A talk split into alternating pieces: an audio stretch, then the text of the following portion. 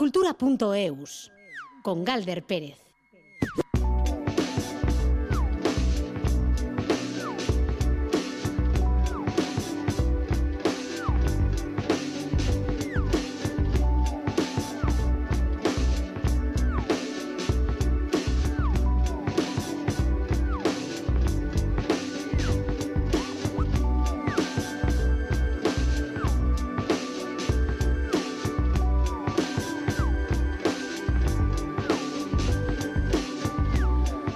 Caixo, a Ratzaldeon Ser Modus, este último día de enero, vaya cosas, que se termina ya el primer mes del año. Bueno, total, que cómo pasa el tiempo y hasta la inteligencia artificial pues va adelantándonos en tantas cosas que hoy hemos sabido que ha posibilitado descubrir una obra desconocida de Lope de Vega, ha sido en los fondos de la Biblioteca Nacional de España. Era un texto, o es un texto que ya estaba entre el monumental catálogo que tiene esta biblioteca, pero lo que nadie sabía hasta ahora era que este libreto eh, una comedia titulada La francesa Laura, anónimo hasta el momento, pues resulta que es de Lope de Vega o por lo menos la IA se lo atribuye.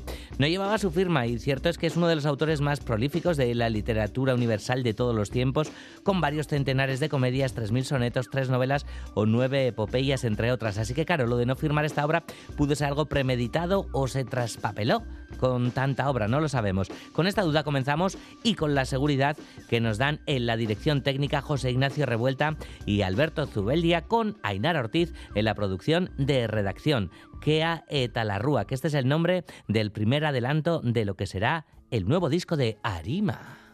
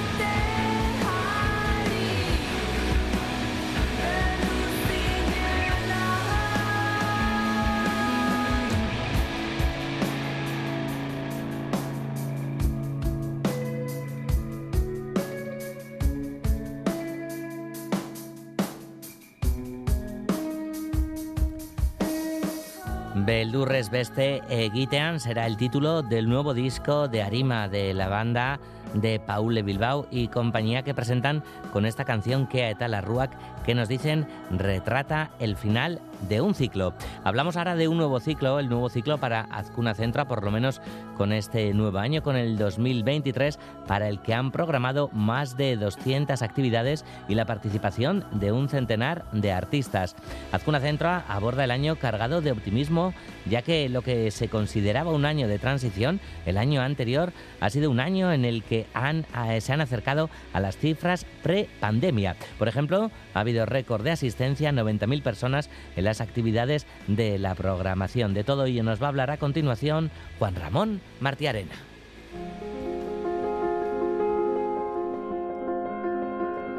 Azcuna Centro A presenta una programación completa y ambiciosa con dos ejes fundamentales. Fernando Pérez, director. En 2023, el apoyo a la creación artística y la presencia internacional van a ser uno de los elementos fundamentales que van a vertebrar la programación del año y quiero destacar tres eventos internacionales, el Seminario Internacional de Comisariado, el Festival Internacional de las Letras y la Bienal Internacional de Nuevas Formas Artísticas que se celebrará en junio, prototipo. Un claro ejemplo de todo eso son las cifras de la programación. Este año vamos a tener ocho exposiciones en los diferentes espacios, cuatro residencias artísticas internacionales que se desarrollan a través del proyecto Acute. La programación cultural se ha situado en el centro de Azcuna con más espacios para el arte y la creación artística como la Anteguia, Cubo Balcha, la Terraza o la Galería Mediateca. Se ha abierto también la programación a las comunidades de públicos, pensando desde los públicos y las comunidades de públicos más cercanas a todas las que tienen que ver con todos los ámbitos a los que el centro se dedica. El centro albergará ocho exposiciones, entre las que destaca de crecer el proyecto expositivo específico de la escultora salmantina Bene Vergado para Azcuna Centro A. Raquel Esparza, responsable de programación. Las instalaciones y esculturas de la muestra dialogan con la necesidad de una desaceleración frente al crecimiento exponencial e ilimitado de la producción y el consumo en nuestra sociedad actual. Escenas, la temporada de artes escénicas del centro, anuncia en el primer semestre del año, entre otras, las propuestas de Alberto Cortés, Mamacrea, Iane Picaza y Gueada. Y el programa Ochetan de música experimental, entre otros, el concierto de John Richards y Miriam RZM. Azcuna Centroa será sede de siete festivales cinematográficos de la ciudad y la Cinemateca dedicará a Jean-Luc Godard el primer ciclo del año. Por último, Azcuna Centroa anuncia Itza Ogeitabi, un foro de encuentro internacional entre personas que representan el pensamiento contemporáneo, de la arquitectura a la literatura, de la economía a la tecnología, de la política a la ciencia. Este programa abre una ventana para mirar al futuro desde la actualidad y para descubrir los retos de las próximas décadas.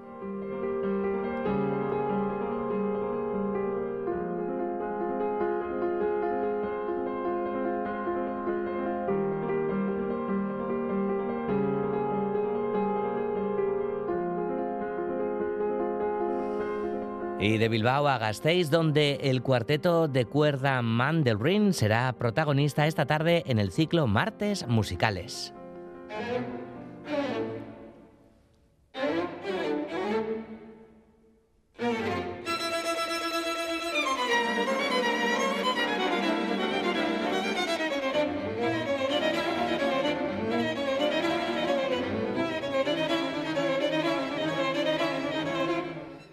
Manderlin, un concierto de altura ya que está considerado como uno de los seis mejores cuartetos de cuerda del mundo. La formación destaca por su expresividad, por el extraordinario sonido homogéneo que ofrecen y por su trabajo en la búsqueda esencial de lo que es la música, hoy ofreciendo piezas de Beethoven y Bartók, dos grandes de la música clásica. El concierto será en la Sala Vital Fundacia Culturunea a partir de las siete y media de la tarde. Bernard Smith, violonchelista, del cuarteto desgrana parte del repertorio que van a ofrecer hoy en Gasteiz. Vamos a tocar un cuarteto muy ligero, muy simpático, muy positivo para comenzar de Beethoven, el opus 18 número 5. Después, todo lo contrario, Bartok número 5, muy intenso, ah, a veces muy húmedo, pero a veces también con atmósferas mágicas. Y después, eh, para acabar el concierto, un cuarteto eh, muy dramático de Beethoven eh, con el título Cuarteto Serioso. Es um, en una fase de su vida muy difícil, muy dramático.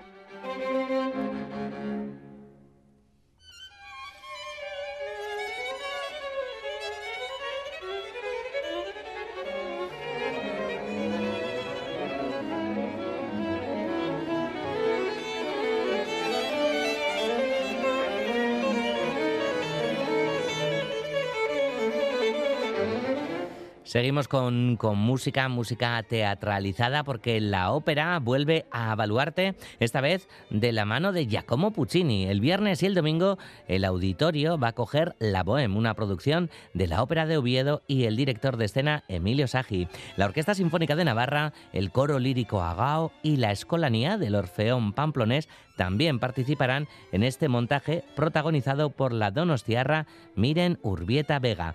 apenas quedan medio centenar de entradas a la venta. Itziar Lumbreras nos lleva a la ópera.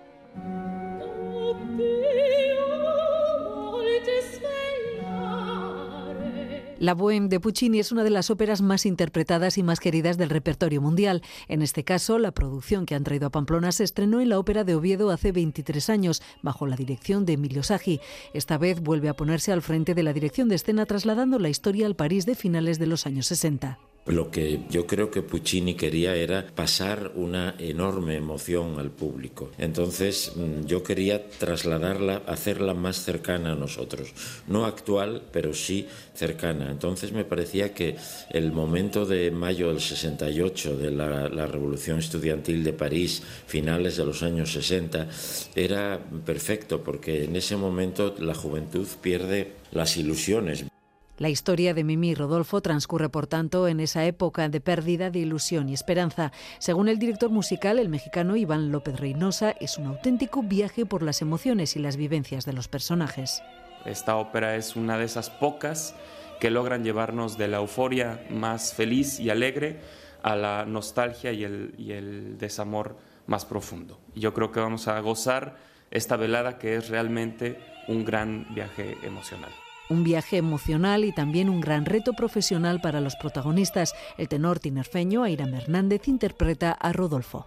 En el caso de Rodolfo, además, hay una cantidad de registros tremendo. O sea, no es solo la parte dramática, es que tienes que tener una vis cómica para las escenas de la guardilla con los, con los compañeros, tienes que tener una delicadeza en la hora del, del canto en el aria o en el dúo con Mimi, tienes que tener un carácter dramático para poder cantar el cuarto acto. Entonces, para mí ha sido un reto, no solo a nivel vocal, sino a nivel actoral. Y para la soprano donostiarra Miren Urbieta Vega, además de un reto, el papel de Mimi ha sido también un regalo.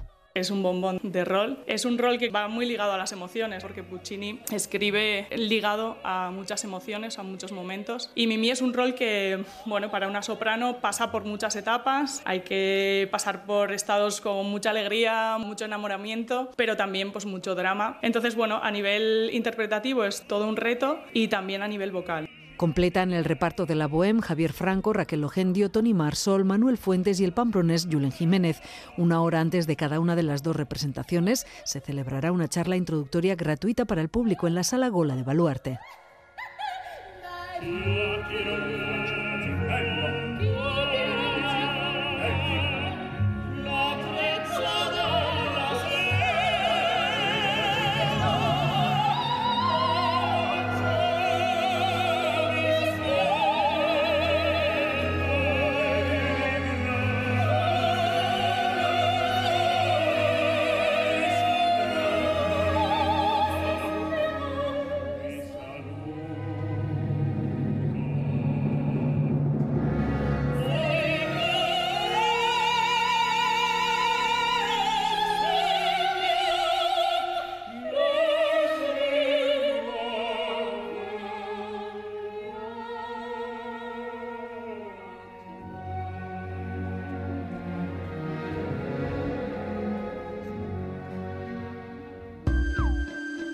cultura.eus.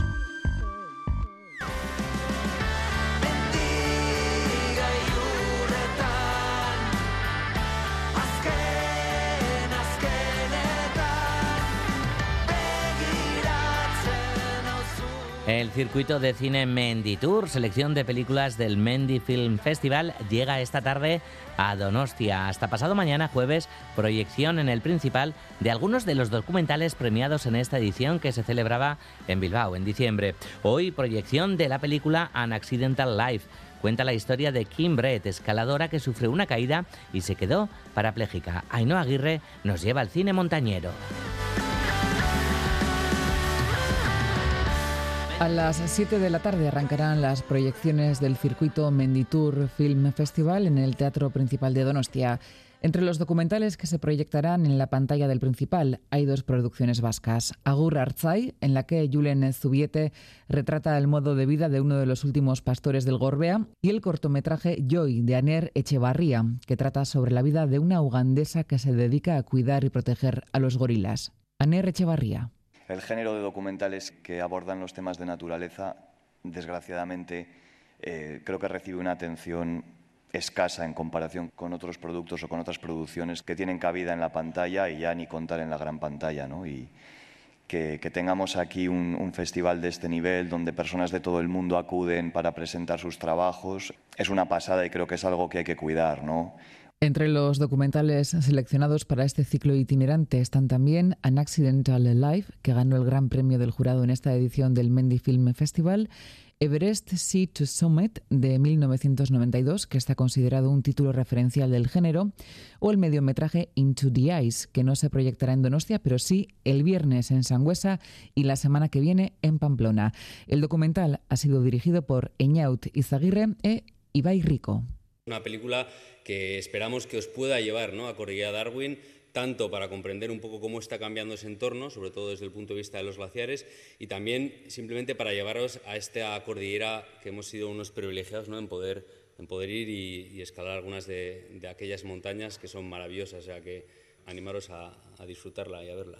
Mendy Tour recalará en Donostia hasta el jueves. El viernes pasará por Sangüesa y la semana que viene llegará a Iruña. Las proyecciones en la capital navarra serán en los cines Golem Bayona.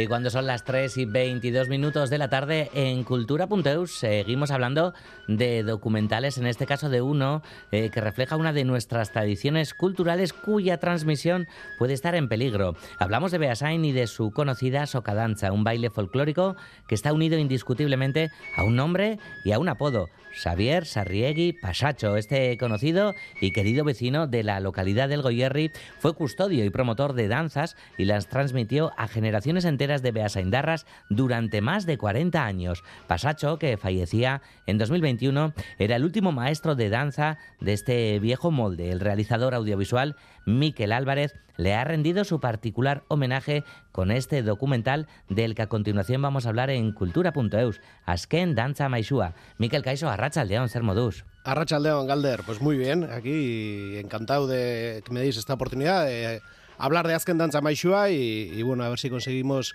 pues hacer sentir interés a la gente y que quieran verlo eh, en su localidad y, y cómo no, pues eh, que nos llamen y se animen. Esa claro, es la esa es la intención, Miquel. Bueno, cuéntanos, ¿no? Porque el, el fallecimiento, ¿verdad?, de, de, este, de este Maishu, Beasaindarra, ¿no?, tan querido, pues te impulsaba, ¿no?, a rendirle, como decimos, tu particular homenaje, en, en este caso, de manera audiovisual. Sí, bueno, la verdad es que es un proyecto muy especial. Eh, Pasacho era mi tío.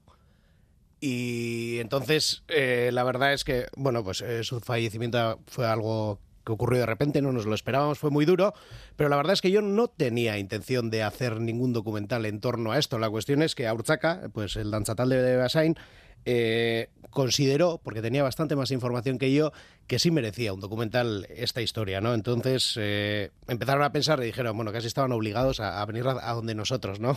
Uh -huh. siendo, siendo familiar eh, de Javi, ¿no? Y la cuestión es esa, como bien has dicho, que era el último maestro de danza eh, en ese molde antiguo, ¿no? Que se puede remontar hasta... Está, eh, bueno, está documentado que hace 400 años trabajaban de esa forma, ¿no? Eh, la cuestión es que alguno dirá, ¿no? Joder, pues en mi pueblo enseñan, enseñan a bailar, ¿no? No, no es el último maestro, ¿no? Vale, es, es algo más complicado, ¿no? Eh, la cuestión es que eh, lo que convierte a este maestro en maestro de danza, o como lo entienden los antropólogos ¿no? y los expertos en, en estas cuestiones, es que eh, era un profesor que contrataba el ayuntamiento para preparar a un grupo de jóvenes para un festival, ¿no? En este caso en Beasain, pues como bien has dicho, pues eh, la soca danza. Y aparte de eso, era una forma especial o diferente de dar clase, ¿no? Eh, hoy en día podemos ver eh, a los bailarines, bueno, casi como, como lo que era antes un gimnasio, ¿no? Espejo delante, ¿no? Una sala de baile, hay un Mm. profesor y bueno, y gracias al espejo, pues eh, grandes grupos de danzaris aprenden con el profesor, ¿no? Eh, este tipo de, de- de maestros de danza lo que hacían es eh, enseñar uno a uno al alumno. Los alumnos se ponían en fila detrás, iban pasando uno a uno y el profesor iba viendo cómo bailaba y iba corrigiéndole, ¿no? Y le decía lo que tenía que mejorar para cuando le volvería eh, a tocar bailar, ¿no? Y como te he dicho, pues esto es de hace 400 años y en Euskal Herria, pues el, baile tradicional, digamos, las Euskal Danzas han tenido importancia y, pues como es normal, como todas las tradiciones, pues han ido cogiendo nuevas formas, ¿no?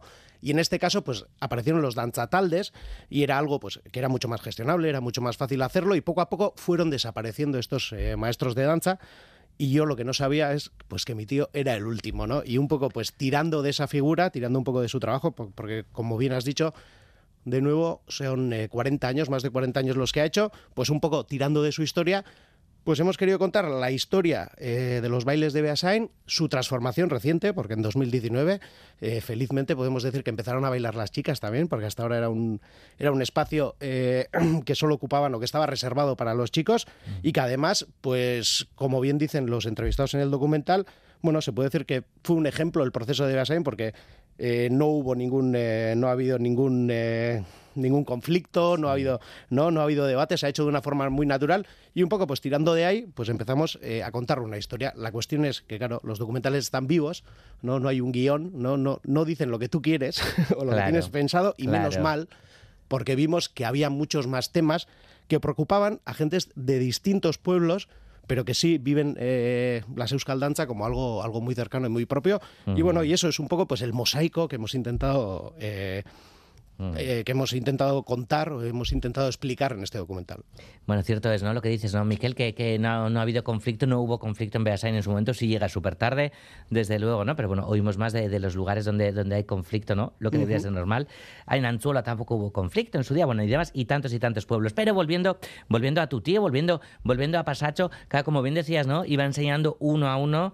eh, ¿Tú fuiste uno de, Sí, por de aquellos? Vale. Por supuesto, Y- porque eh, Pasacho llevaba 40 años eh, de, de maestro de danza, pero es que el anterior era mi abuelo, entonces Vaya. es algo que me ha tocado muy cerca y yo pues como todos los niños, o bueno, como muchos niños del pueblo, pues pasé ese ciclo, ¿no? Porque al final era un ciclo, ¿no? Empiezas pues con 4 o 5 años, ¿no? Y eres el último de la cuerda, ¿no? Y según van pasando años vas adelantando en la cuerda, ¿no? Hasta que al final pues eh, sales de Aurrescu o de Achescu y ahí se acaba el ciclo, el ciclo y quedas fuera de la cuerda, ¿no? Ya es- te has hecho mayor, ¿no? Te, te has hecho adulto eh, y tienes que dejar de bailar. Y en mi caso, pues después de eso desconecté totalmente con la danza, ¿no? Y, y hasta hoy en día. Y eso es un poco también uno de los temas que, que, que comentan mucho eh, los protagonistas del documental. Claro, ¿qué, qué has aprendido? ¿Qué sorpresas te has llevado tú, Miquel, con todos los testimonios que, que has recogido? Jo, pues eh, para empezar eso, ¿no? Que esa forma eh, de enseñar se puede remontar a documentos de hace 400 años, ¿no? Y, y comentan, pues uno de los protagonistas, Miquel Sarregui, que además, bueno, eh, ahora mismo está a punto de publicar eh, un libro sobre eh, todo esto, comenta, ¿no? Cómo se encontraban con documentos de maestros de danza de hace 400 años. por ejemplo, uno me acuerdo específico que era andaluz, y leía cómo enseñaba y decía, es que es lo que estaba haciendo Pasacho hace tres años en, en los porches del liceo, ¿no? Y dices, es increíble, ¿no? Cómo, cómo se ha podido transmitir eso eh, durante 400 años y por lo que comentaban, eh, no es solo eh, cuestión de, Euskal Herria, sino que se puede decir que en Europa ha ido desapareciendo esto, ¿no? Y después de, de además de esto, pues esas cuestiones que te comentaba que yo no conocía y, y me ha sorprendido ver que son una preocupación para toda esta gente. Y es que, como hemos dicho, felizmente salen las chicas, pero parece ser que el hecho de que empiecen a salir chicas ha empezado a echar hacia atrás a los chicos. Ya. Y ahí empiezan a trabajarse otras cuestiones como la masculinidad, ¿no? Eh, en el momento en el que está reservado para los chicos, los chicos están cómodos, bailan, pero en el momento en el que tienen que competir o estar eh, de par en par eh, con una chica, pierden el interés, ¿verdad? Y hay, bueno, hay una forma también de entender la masculinidad y, bueno, están preocupados con esto, creen que, es algo que necesita atención y la verdad es que me ha hecho pensar mucho, me ha hecho pensar mucho y también eh, subrayaría una sensación y es que no he sido muy tradicionalista nunca.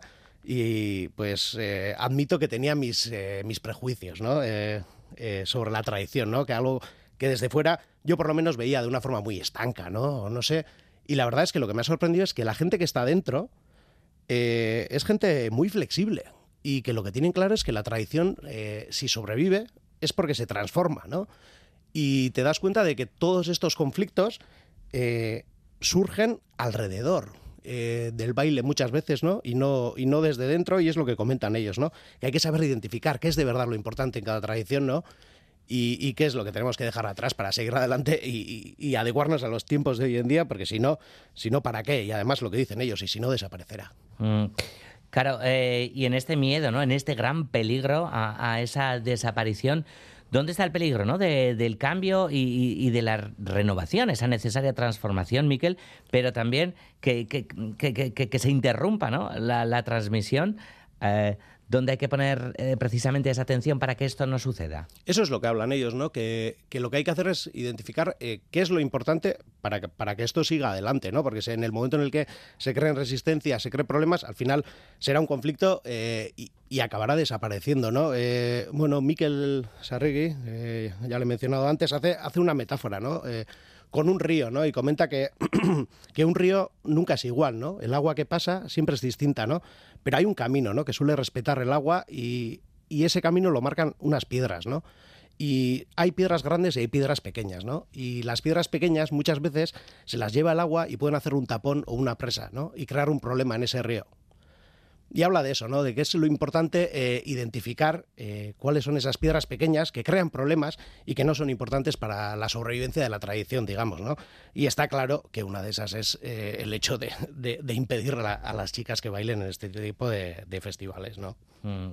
Claro, y respecto a lo que decías, ¿no? De, los hombres, ¿no? Que se van echando atrás y demás, bueno, pues es parte de, la sociedad también, ¿no? Vive... Eso es, sí, sí, y creo que además tenemos que hacer autocrítica a los hombres, ¿no? Y un poco eh, ponernos enfrente de ese espejo, ¿no? Y, preguntarnos qué pasa, ¿no? Eh, es decir, el baile está bien cuando es un campeonato, ¿no? De quién levanta más la pierna y, ¿no? Pero en el, momento en el que, ¿no? Eso se abre y hay más gente y sí que hay un poco de, eso, ¿no? De, competir con la mujer de par en par, ¿no? Parece que de repente eh, se escapan, ¿no? Y luego dentro de esto, pues también eh, en el documental se habla mucho del deporte, ¿no? Porque eh, lo que está sucediendo es que estos chicos que dejan el baile se van al fútbol, ¿verdad? Hmm. Y porque es el fútbol, ¿eh? O sea, no es solo el deporte, es especialmente el fútbol, es lo que todos comentan. Y ahora lo que está pasando es que, y lo que comentan ellos es que lo que se está haciendo es animar a las mujeres a ir al fútbol.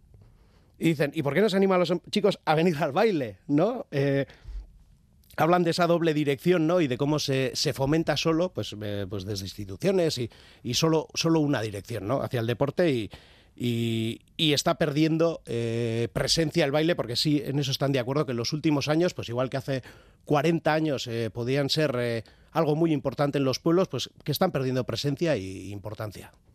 Vamos a escuchar un, fragmento del documental del que estamos hablando esta tarde en cultura.eus con Miquel Álvarez, Azken Dancha Maixua.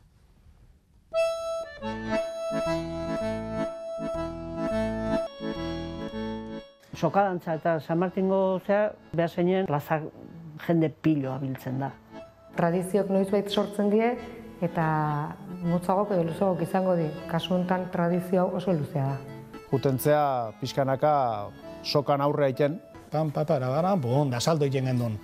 Aurretikan beti muti egite zuten, eta ja esan ziguten neska kalgendula, eta ja,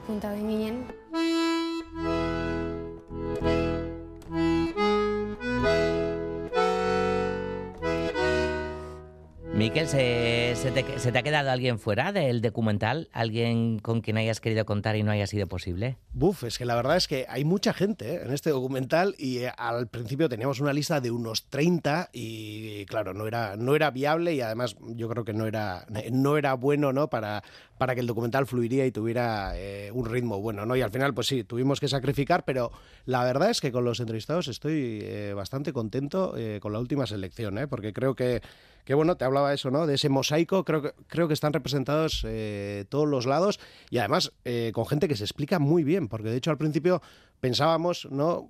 Eh, pensábamos en una voz en off o en algún tipo de, ¿no? de, de guía que llevaría un poco al, al, al eh, que llevaría el que está viendo el documental eh, dentro de la historia, pero es que al final nos dimos cuenta que lo contaban ellos todo perfectamente y no hemos tenido que meter ni voz en off. Eh, cuentan ellos la película.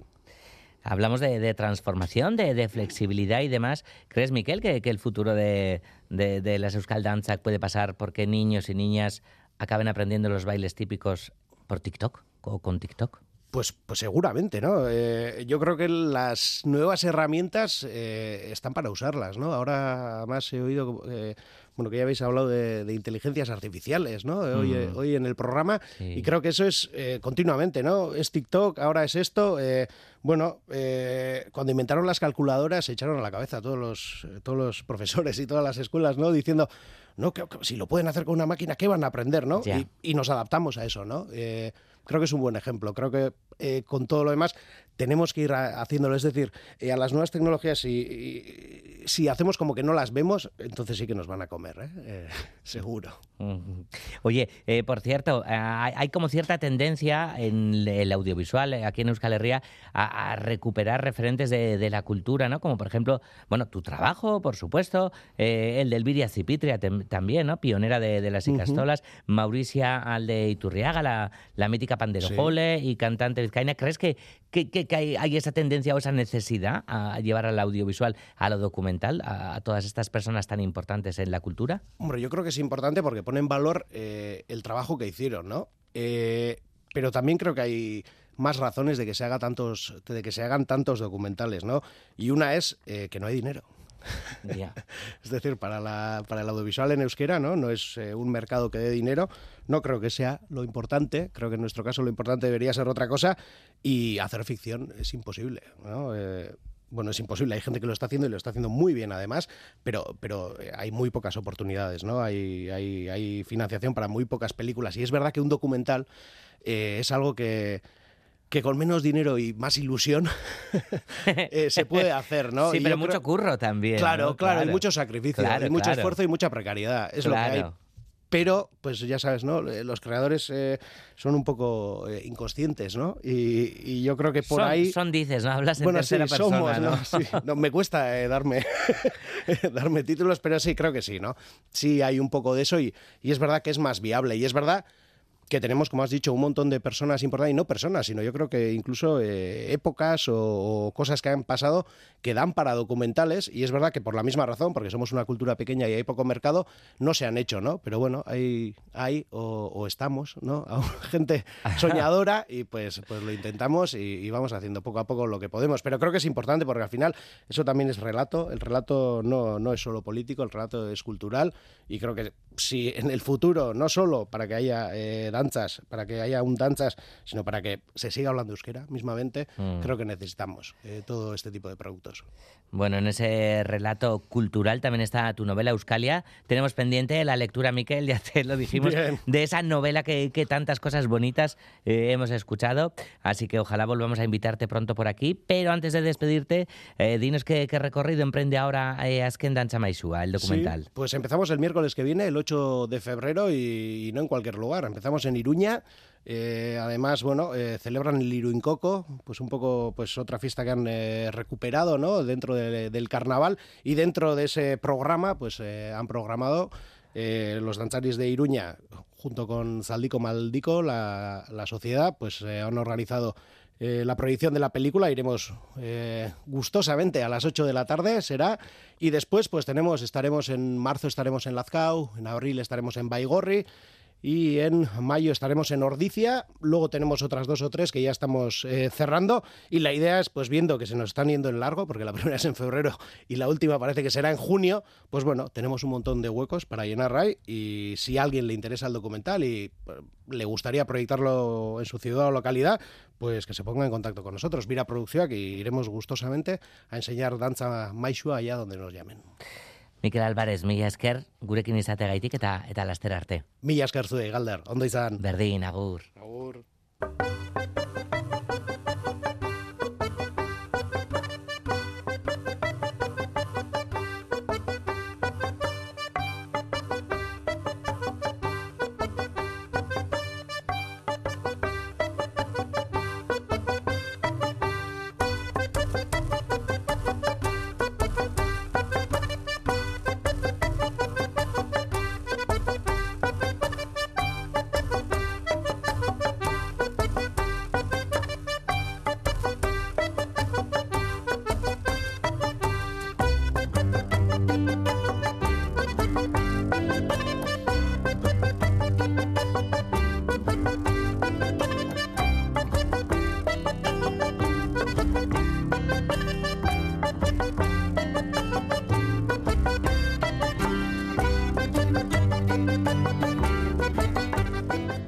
Hablamos ahora de, literatura, despedíamos a Miquel hablando también de, su novela, pero ahora vamos a hablar de una traducción porque Gema López de las Heras ha sido ganadora del premio del concurso de traducción Joaquín Zaitegui. Ella será la encargada de traducir al euskera la novela La Fin Gelée de la escritora, la Nobel de Literatura Annie Ernaux.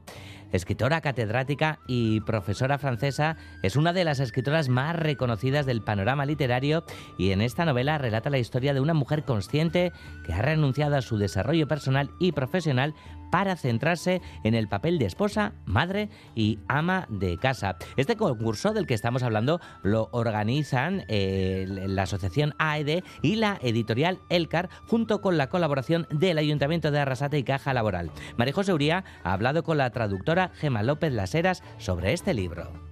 La traductora Gema López Lasera se encargará de traducir al euskera el libro La femme gelée, la mujer helada, de la reconocida Premio Nobel de Literatura Annie Ernaux, que está conectando también con las jóvenes. El libro relata la vida de una mujer que desde fuera parece tener una buena vida porque mantiene una buena posición social. Casada con un ejecutivo, madre de dos hijos, pero ahondando nos acerca a su frustración. Relata cómo ha tenido que abandonar sus anhelos, su desarrollo profesional y personal porque se ha tenido que centrar en ser madre, esposa y ama de casa nos lo explica Gema López Las Heras. Baina ikusten du nola pixkanaka pixkanaka zapuzten ari zaizkion ametzak eta ilusioak eta da bizipoza azken batean ez. Nola utzi behar dituen albo batera gustokoak dituen gauza asko, bere karrera ere bai,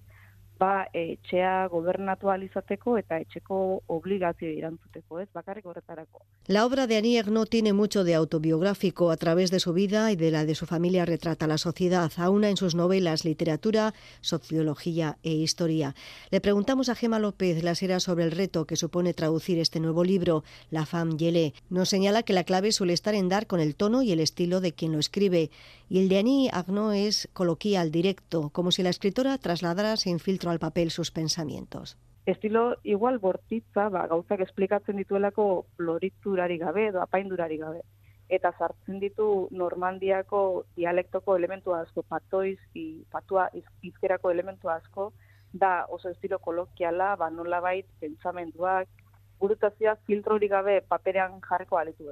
En cuanto al reto que plantea el momento actual de desarrollo tecnológico también en la traducción, la traductora Gema López Laseras recuerda que ese proceso es imparable, avanza rápido y habrá que adaptarse. Eta ere, dira oso tresna potenteak eta azkenean itzultzaileak eta itzultzaien lanbideak jakin behar du tresna horietara egokitzen eta hori izango da hemendik aurrerako erronka hundiena. La traductora de Azcoitia tendrá finalizadas la traducción para finales de año. La novela La femme Yele, Emakume Izoztua en euskera, será editada por el CAR.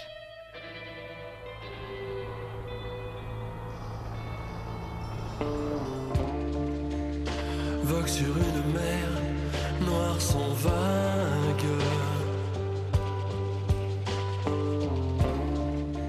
Y abrimos tiempo para las artes plásticas en cultura.eus. Ya está por aquí Ichaso Mendiluce, pero antes tenemos que hablar ni más ni menos que de, Frida, de Frida Kahlo. Cuando murió en 1954, el pintor Diego Rivera, su pareja, ordenó guardar bajo llave, escondidos en maletas y en muebles, cientos de objetos personales del artista.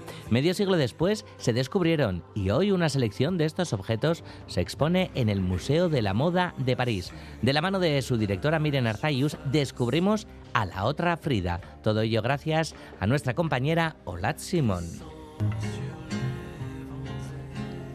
sé que tienen las flores, llorona, las flores del campo santo. Frida Kahlo era única y hasta el 3 de marzo tenemos la oportunidad de conocer las tripas del artista, de la mujer tras el icono cultural y a veces kitsch en el que se ha convertido especialmente en los últimos años. En el Museo de la Moda de París sabían del tirón de Frida, pero los visitantes han superado todas sus expectativas, tanto en número como en la impresión que los objetos personales del artista han dejado en ellos. La directora del museo, Miren Arzayud, nos descubre ese archivo de Frida oculto durante medio siglo. La exposición nace eh, a partir de un descubrimiento, y es que en el 2004, 50 años después de la muerte de Frida Kahlo, eh, se abren una serie de, bueno, pues de maletas y de, cajas eh, que estaban bajo llave en los baños de la Casa Azul, la casa donde nació y vivió Frida Kahlo, y entonces, bueno, pues se redescubren, vamos a decir, todos, toda su intimidad, todos sus objetos personales que Diego Rivera había querido guardar bajo llave después de la muerte de Frida Kahlo. Por eso, más allá del colorido, las piezas más interesantes son aquellas que le recordaban al artista cada día su sufrimiento y le planteaban el reto de qué hacer con él. Por supuesto, sus vestidos, sus joyas, esa imagen con la que todos estamos muy familiarizados, pero también sus objetos más íntimos, como pues, por ejemplo esta prótesis eh, de su pierna que le amputaron al final de su vida, los corsés, una serie de corsés que no están todos, eh, que tuvo que, que llevar eh, durante toda su vida, sobre todo después de, de, este trágico accidente que tuvo a la edad de 18 años y que, que bueno, pues que, que, marcó su vida y su cuerpo. ¿no? no serían mis penas, llorona. Pero Frida convirtió sus corsés en lienzos y su sufrimiento en parte de su obra, porque toda ella era su obra. Arzayud destaca las múltiples lecturas que pueden extraerse de estos objetos. Estos corsés, por ejemplo, inmediatamente nos hablan de dolor, esa es nuestra primera reacción pero también descubrimos en esta exposición hasta, qué punto su discapacidad o este accidente o este sufrimiento hace que ella se convierta en artista y luego hasta qué punto también estos corsés, por ejemplo, eh, se convierten en obra. Ella se expresa a través de todo, su imagen también es una construcción de sí misma, es una manera de expresarse y de construirse a sí misma y de mostrarse ante los demás, pero también estos corsés terminan siendo como sus lienzos una forma, otra forma de, expresión de su arte y de sus preocupaciones, de sus inquietudes políticas, de su, pues de su ideología. El museo no ha querido mostrar aquello que Frida nunca mostró. Esa ha sido la línea. Entrar en su intimidad sí, pero exponiendo objetos que ella enseñó o dibujó o dejó entrever en alguna ocasión. Otros muchos trocitos de Frida Kahlo siguen en aquellas maletas que Diego Rivera no quiso que el mundo viera. Dos besos llevo en el alma llorona que no se apartan la comisaría de arte Ichaso Mendiluce y hasta aquí en los estudios de Radio Euskadi, Arrachaldeón Ichaso. Arrachaldeón Galder. Malditas maletas y benditas maletas a su vez, ¿no? A su vez, sí, sí. Bien acompañadas de la canción, además. Desde luego. Ichaso, ¿tú algo de estas piezas? Creo que, que ya lo conoces, ya lo has visto o tienes ganas de irte he tenido el placer, he tenido el Has tenido el placer, ¿verdad? Vale. Sí, sí, tengo mi favorita además. Eso te iba a preguntar, ¿cuál es? Pues, pues es una foto muy pequeñita ah. que, que, se titula Las manos de Frida, que para mí es un autorretrato maravilloso. Eh, es de Giselle Front y es eh, pues la, eh, eso, las, sus manos, ¿no? las manos de Frida llenas de anillos grandes y, y un pajarito pequeño que está posado a su lado.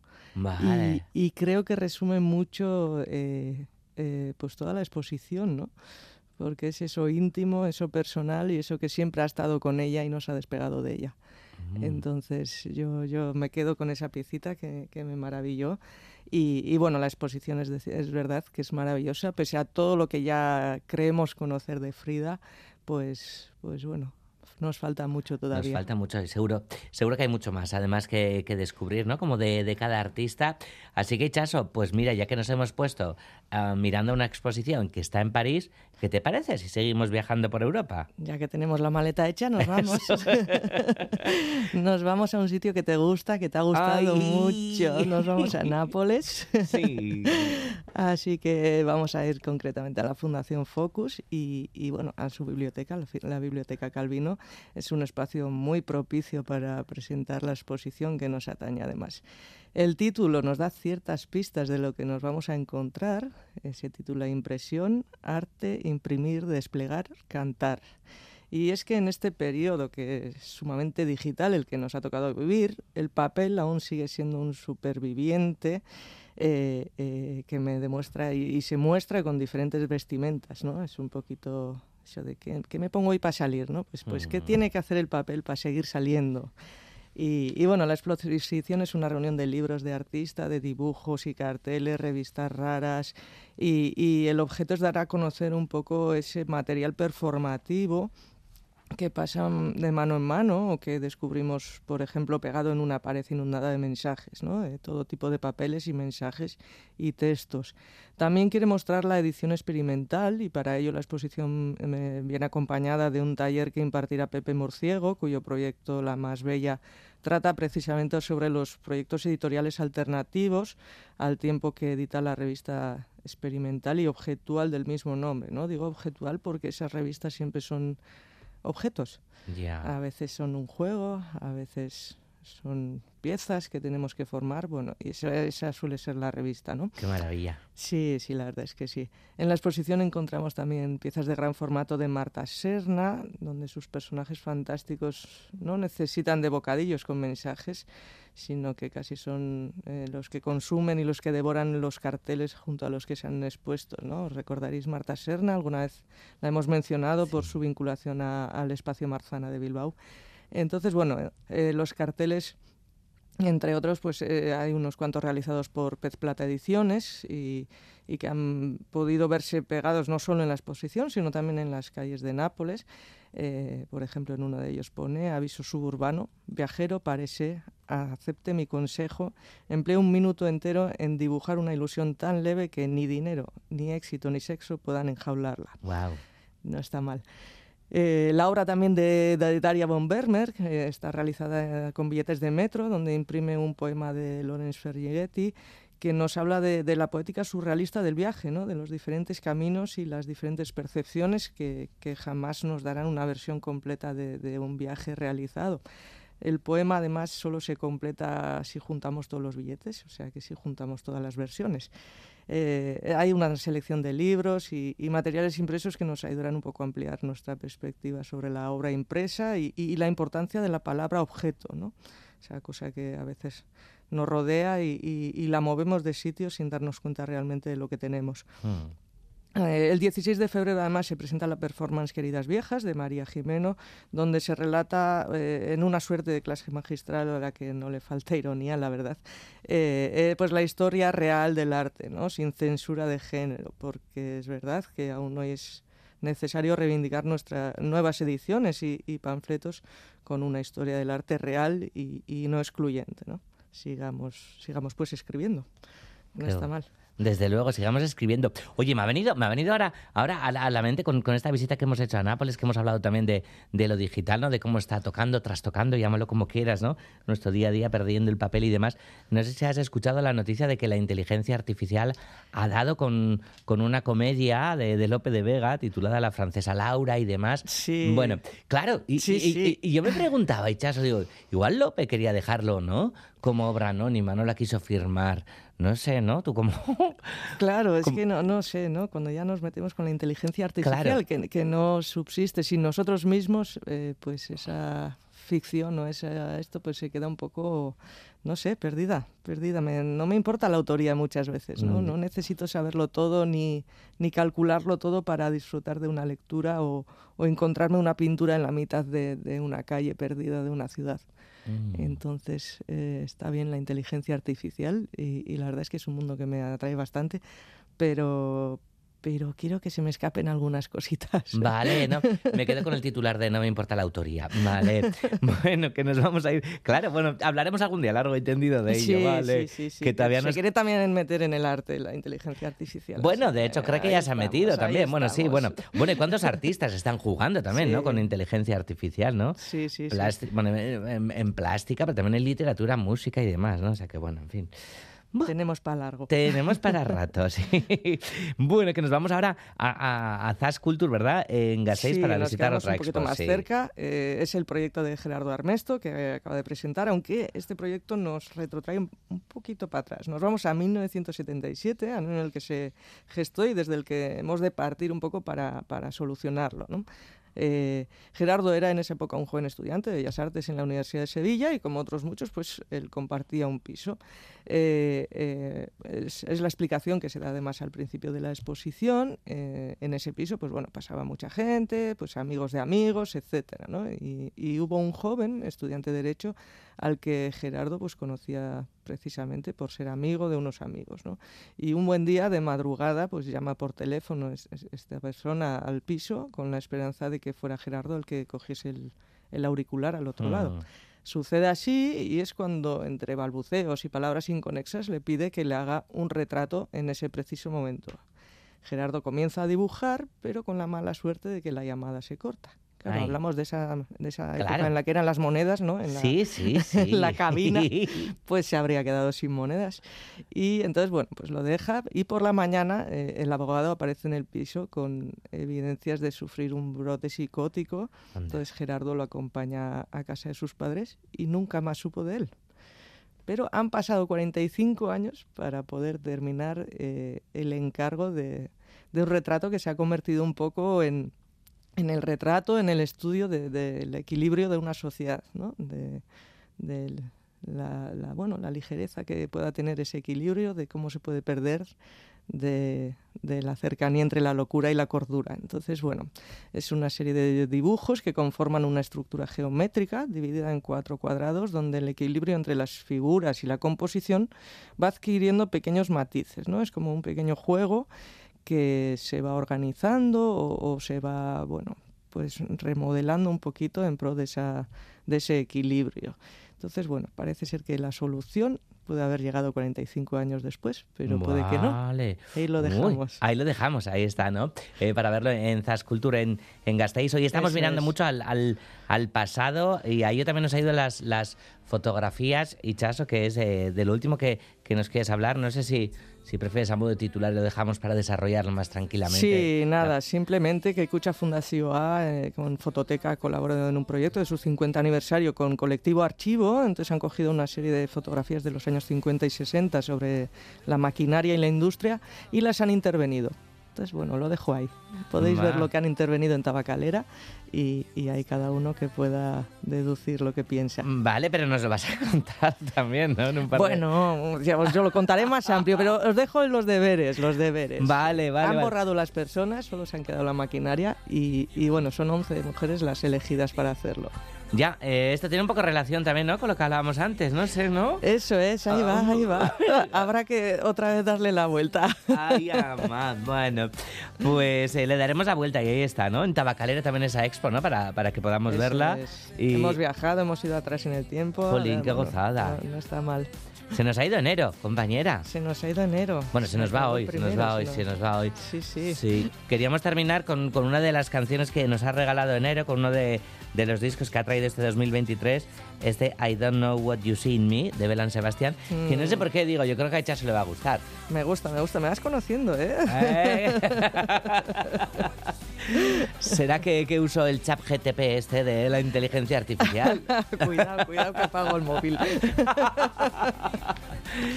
Pues Chaso Mendiluce, te esperamos aquí en Cultura.eus en Radio Euskadi en un par de semanitas y además que nos has puesto, bueno, más que deberes, vamos a decir un planazo, ¿no? Para, para ir a Tabacalera, bueno, y a Zas y demás. Claro. Y lo de Napoliani, te digo. Ahí vamos de la mano. y a París, claro. Y Chaso, es que recas como un sandibat. Zuei, galder mi esker. Aio. Biararte guzti, ondo izan.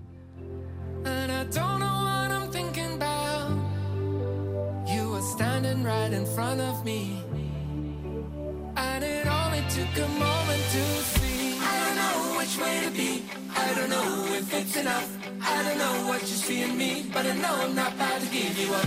I don't know which way to be. I don't know if it's enough. I don't know what you see in me But I know I'm not about to give you up